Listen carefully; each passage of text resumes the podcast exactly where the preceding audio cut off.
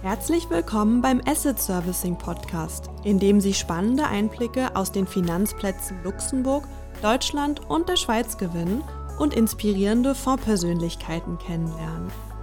Wir sind die IP Concept, eine Kapitalverwaltungsgesellschaft und AIFM und haben über 20 Jahre Erfahrung in der Begleitung von spannenden Fondsprojekten und freuen uns darauf, unsere Erfahrungen mit Ihnen zu teilen. In der heutigen Folge sprechen wir mit Michael Molter. Er ist verantwortlich für das Portfolio-Management Liquide Assets bei der IP Concept. Sein Team verantwortet Portfolio-Management bezogene Dienstleistungen für unsere Fondsinitiatoren, prüft Anlagevorschläge unserer Anlageberater, unterstützt die Umsetzung von Fondsprojekten und vieles mehr. Hallo lieber Michael, ich freue mich sehr, dass du heute hier zu uns ins Aufnahmestudio nach Luxemburg gekommen bist. Du verantwortest bei uns das Portfolio-Management, ein wichtiger Leistungsbereich für unsere Kunden. Gerade in den letzten Jahren sehr stark gewachsen, auch, auch relevanter geworden. Für viele ist das Drittfondsgeschäft ja sag mal, reine Administration. Man erwartet das Thema Portfolio-Management mehr auf der Kundenseite. Deswegen kannst du dich vielleicht äh, mal kurz vorstellen und dann unseren Zuhörern erklären, was ihr bei der EP Concept beim Portfolio Management macht und welche Mehrwerte ihr für unsere Kunden liefert. Ja, im Wesentlichen, Felix, haben wir hier zwei Punkte im Portfolio Management. Das eine ist sozusagen das Erfüllen regulatorischer Anforderungen und das andere ist der Servicegedanke, dass wir unseren Kunden dabei helfen, ihre Ideen umzusetzen oder ihnen auch vielleicht äh, in prozessualen Dingen entgegenkommen können. Also um das vielleicht etwas genauer auszuführen, die regulatorische Seite ist ja vor allen Dingen auch die letzten Jahre hier deutlich gewachsen, wo die Anforderungen eben auch deutlich gestiegen sind, dass wir beispielsweise bei Anlagevorschlägen von Anlageberatern uns das genau anschauen müssen. Wir müssen tatsächlich als Fondsmanager das Ganze entscheiden, da haben entsprechende Prozesse aufgesetzt, um unsere Kunden dabei zu unterstützen, die auch für unsere Kunden eben sehr bequem sind, sozusagen, dass sie in der Order Eingabe direkt die Möglichkeit haben, eine kleine Begründung mit aufzunehmen. Wir das dann ohne große Zeitverzögerung dann entsprechend bei uns hier mit Dokumentation und Prüfung umsetzen können. Was dazu kommt, sind fachbezogene Due Diligence-Prozesse, die wir bei uns aufgesetzt haben, die uns auch dabei unterstützen, entsprechend die Anlagestrategie der Fonds, wie es eben gefordert ist, zu überwachen, die Performance zu überwachen und zu plausibilisieren. Das ist einmal die regulatorische Seite und dann die Service-Seite. Das fängt dabei an, dass wir direkt schon bei Neuprojekten oft äh, unterstützen, also gemeinsam im Dialog mit unseren Kunden Ideen erarbeiten, wie man das Fondsprojekt am besten umsetzen kann, welche Instrumente hier Sinn machen. Wir haben dort auch Prozesse verankert, äh, wo wir einen Austausch mit all den anderen Facheinheiten haben, äh, um so Wege zu finden, um das Projekt optimal umzusetzen. Das Ganze geht aber weiter, das äh, Service-Thema. Es ist auch so, dass wir verschiedenste Dinge bei uns koordinieren. Ähm, das geht von Class Actions über Corporate Actions, alles Dinge, die bei uns an den Tisch laufen, wo wir im Dialog mit dem Kunden den bestmöglichen Service eben abbringen. Ähm, sogar so weit, dass wir Prozesse haben, wo wir auch Portfolio-Management-Aufgaben übernehmen, beispielsweise Anteilscheinklassen-Hedgings, sofern es der Kunde wünscht. Äh, danke, Michael. Das, das klingt unheimlich spannend und abwechslungsreich. Und äh, was ich auch toll finde, ihr seid sehr nah am Kunden und seid sicherlich im regen und ständigen Austausch mit vielen unserer erfolgreichen Fondsmanager. Vielleicht noch ergänzend, wie kann ich mir das so im tatsächlichen, im täglichen vorstellen? Habt ihr da eine Plattform, eine IT-Lösung, zum Beispiel bei der Freigabe von Anlagevorschlägen oder wie funktioniert das konkret? Also grundsätzlich haben wir unser IP-System. Das ist ja ein System, was ein Order-Management-System und gleichzeitig ein Anlagegrenzprüfungstool ist. Das ist der zentrale Dreh- und Angelpunkt. Dort geben unsere Kunden die Orders auf und wir haben das technisch so gelöst, dass bei der Orderaufgabe doch direkt die Möglichkeit besteht, auch Begründungen an die Order mit dran zu hängen. Das heißt, die müssen nicht separat geschickt werden. Der Kunde, also der Portfolio Manager, klickt einfach hier auf einen Link dann geht ein Dokument auf. Dort hat er die Möglichkeit, einmal in Prosa ein paar Sätze zu schreiben, wenn er möchte. Er hat aber auch zusätzlich Ankreuzfelder, die ihm das Ganze relativ einfach ermöglichen. Okay, spannend. Also es ist wie bei vielen unserer Dienstleistungen, man hat einerseits eine technische Infrastruktur, eine Lösung, aber man hat auch einen persönlichen Ansprechpartner. Also man kann bei euch im Team auch jemanden anrufen, wenn man jetzt mal, zu einer äh, konkreten äh, Anlagevorschlag eine Frage hat. Definitiv es ist ja ein bilateraler Austausch. Selbst wenn Es kann auf unserer Seite ein Thema auftreten, dann sprechen wir selbstverständlich immer mit dem Kunden oder umgedreht genauso, dass die Kunden eben uns fragen. Das geht ja auch darüber hinaus. Es gibt ja auch außerordentliche Anlagevorschläge, die entsprechend eine deutlich höhere Komplexität aufweisen. Spätestens dort ist ja immer ein bilateraler Austausch gefordert. Und da stehen wir immer gerne zur Seite.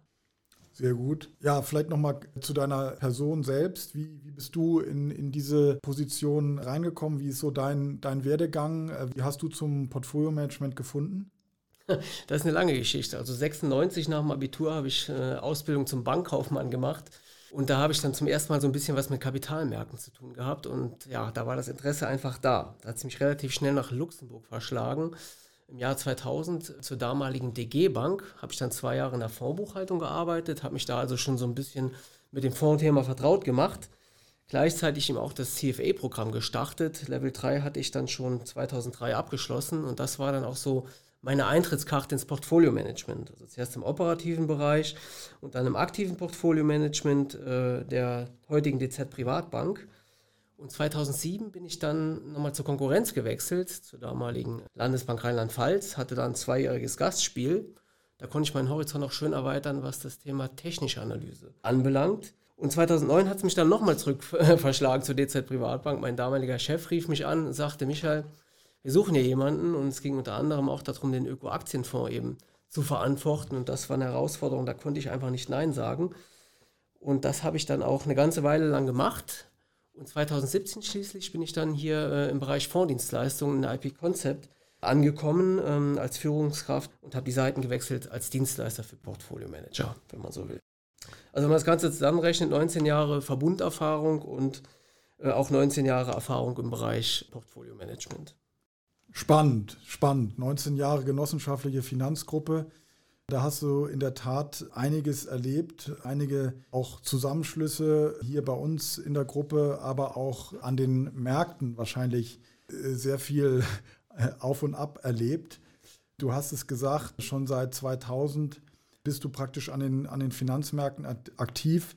Wenn du jetzt mal zurückblickst, Gerade jetzt, sagen wir mal, auch in der besonderen Situation, in der wir uns momentan befinden, im Vergleich, welche Marktphasen oder welche Situationen an den Finanzmärkten haben dich besonders geprägt, haben dich besonders beeindruckt und aus denen du heute noch Erfahrungen ziehst? Also das Ganze ging ja schon direkt Ende der 90er los. Da hatten wir diese große Goldgräberstimmung im Zuge der Dotcom-Blase. Das war ja während meiner Lehre.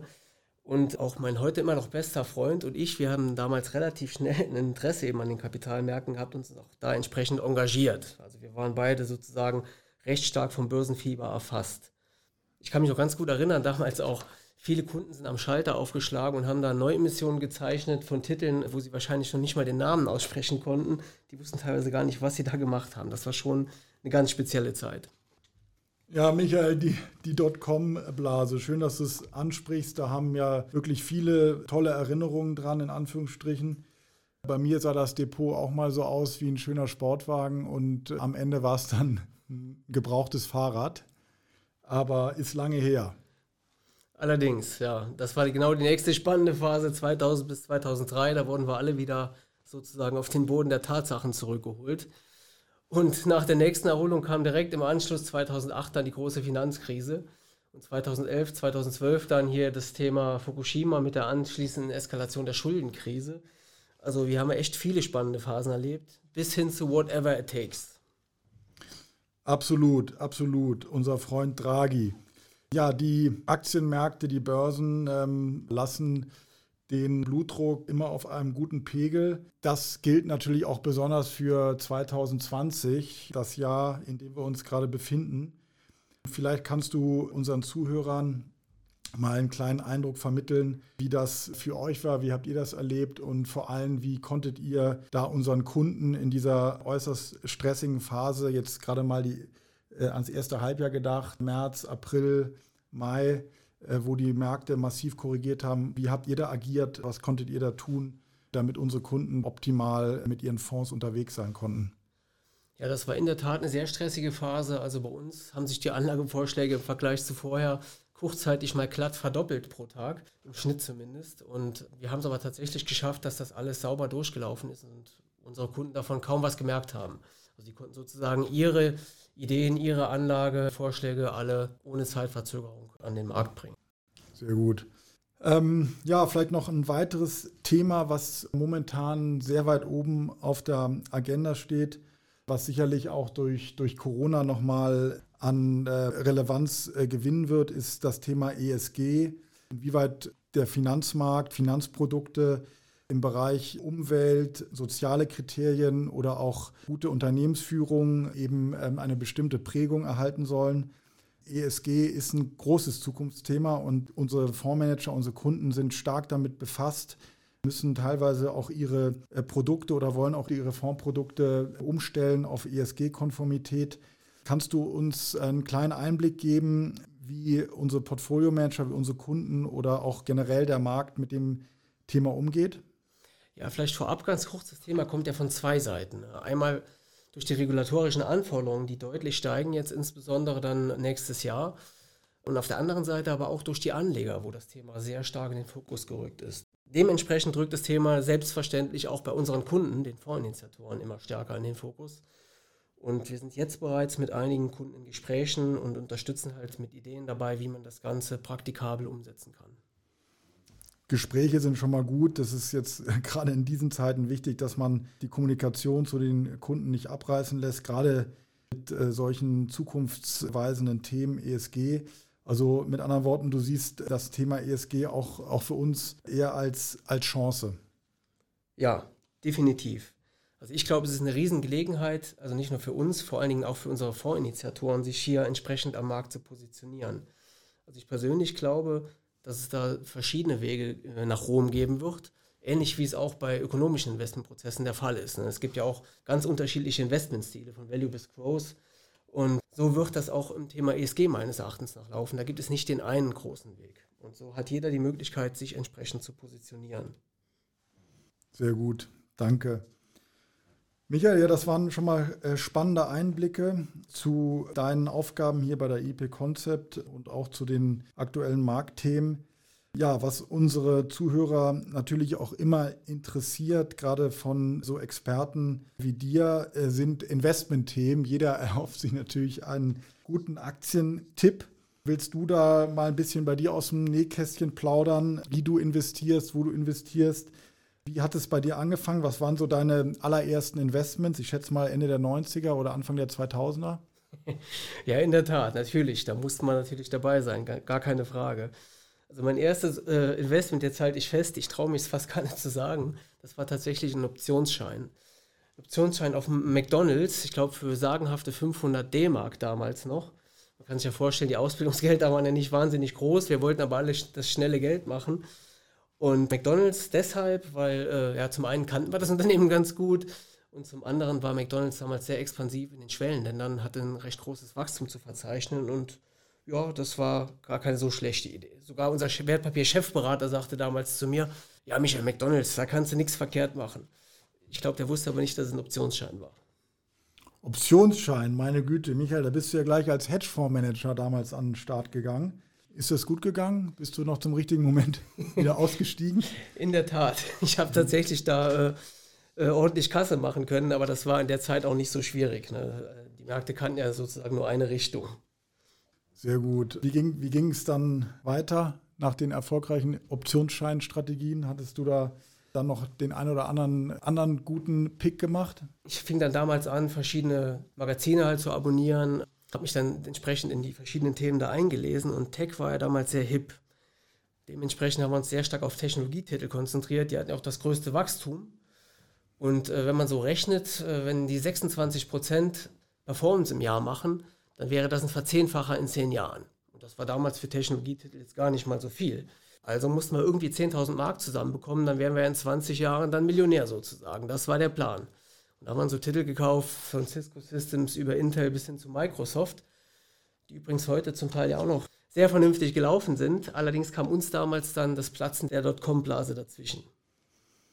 Ja, das hat so viele dann äh, erwischt. Aber nun gut, für die IP Concept vielleicht gar nicht so schlecht, dass du kein äh, Millionär geworden bist, weil sonst würdest du im Zweifel heute hier nicht stehen und bei uns arbeiten. Vielleicht äh, mal ganz grundsätzlich, was hast du für eine Systematik bei der Aktienauswahl? Wie, wie, gehst du heute bei der Aktienauswahl vor? Ja, äh, da muss man auch sicherlich noch unterscheiden. Äh, als professioneller Portfolio-Manager hat man natürlich auch noch einen ganz anderen Antritt. Das Ganze fängt ja dabei schon an, dass man schauen muss, dass die Strategie, die sozusagen das Produkt hat, der Fonds oder ähm, eben auch die Vermögensverwaltung, für die man verantwortlich ist, dass man diese einhält. Ne? Also sprich sozusagen sich immer an dieser Strategie orientiert. Ich persönlich glaube, dass man durch Stockpicking einen sehr großen Mehrwert erzielen kann. Das haben ja auch einige Portfolio-Manager unter Beweis gestellt. Mir, liegt zum Beispiel, mir liegen zum Beispiel Qualitätsaktien sehr stark am Herzen. Ich glaube, dass das langfristig eigentlich das Beste ist, was man machen kann. Das sind also Titel, die sich durch eine nachhaltig hohe Kapitalrentabilität auszeichnen, nicht so verschuldet sind und auch ein starkes und wachsendes Geschäftsmodell haben. ESG-Aspekte, wie auch zuvor schon mal angesprochen, äh, sollte man sich ja auch anschauen. Insbesondere sowas wie das Governance-Thema. Damit kann man auch dann so Titel wie eine Wirecard vermeiden. Wichtig ist immer, dass man das Geschäftsmodell des Unternehmens auch wirklich versteht, weil ich bin davon überzeugt, nur wenn man die, die Risiken auch wirklich versteht, dann hält man das Investment auch dauerhaft durch. Das ist ganz wichtig. Ich berücksichtige auch ganz gerne technische Aspekte, weil der Markt, der weiß immer mehr als man selbst. Vielleicht übersieht man das ein oder andere und wird aber durch entsprechende technische Signale da, darauf aufmerksam. So, und dann halt so Grundregeln wie Diversifikation im Portfolio beachten, ist, glaube ich, selbstverständlich und die Position regelmäßig zu überprüfen. Aber ganz, ganz wichtig, auch konsequente Anlageentscheidungen treffen. Seinen Investmentstil, Anlagestrategie, die sollte man konsequent durchhalten. Ja, sehr gut. Das sind ähm, viele Kriterien, äh, die du da zugrunde legst für die Auswahl äh, deiner Investments. Kannst du uns ein ganz konkretes Beispiel geben, vielleicht aus dem DAX, wo du heute investieren würdest oder wo du, wo du in letzter Zeit investiert hast? Also persönlich finde ich beispielsweise die Titel SAP und Infineon aus dem DAX ganz gut. Das sind halt beides Unternehmen mit marktführenden Positionen. Sie partizipieren beide an langfristigen Wachstumstrends. Sie haben solide Bilanzkennzahlen. Sie haben eine auskömmliche Rentabilität. Sind vielleicht keine Schnäppchen, aber gerade im Vergleich auch zu ihren US-Vergleichstiteln nicht so teuer. Ja, dementsprechend finde ich die ganz interessant. Also SAP als weltweit führender Technologiekonzern, Softwarekonzern der sogar seine US-Konkurrenz hinter sich gelassen hat. Der adressiert halt Megatrends wie, wie Cloud Computing oder Mobile Computing. Und Infineon ist ein führender Hersteller von Leistungshalbleitern. Die partizipieren ja auch an zukunftsweisenden Veränderungen, insbesondere im Bereich Mobilität. Wenn ich an das Thema Elektroautos denke, da ist sicherlich Infineon ein großer Profiteur. Sehr spannend. Nee, die, die werde ich mir angucken, die beiden Werte und vielleicht auch nochmal äh, die Optionsscheine von McDonalds, die du genannt hast. Ja, Michael, vielen Dank für deine Zeit und deine spannenden Einblicke in deine Aufgaben hier im Portfolio-Management der IP Concept. Ich kann mir vorstellen, du hast ein super spannendes Jahr bisher erlebt. Du bist sehr nah dran an unseren Fondsmanagern, an den vielen verschiedenen Portfolio-Managern, die wir hier betreuen, die sicherlich auch alle sehr unterschiedlich agiert und operiert haben in dieser Phase. Da hast du sicher sehr viel erlebt und gelernt. Ich habe heute auch äh, wieder was gelernt über unseren bunten Strauß an Dienstleistungen und freue mich, dass du heute hier warst bei uns in Luxemburg in Strassen in unserem Aufnahmestudio und wünsche dir noch für den Rest des Jahres alles Gute viel Erfolg und vor allem bleib natürlich gesund. Vielen Dank.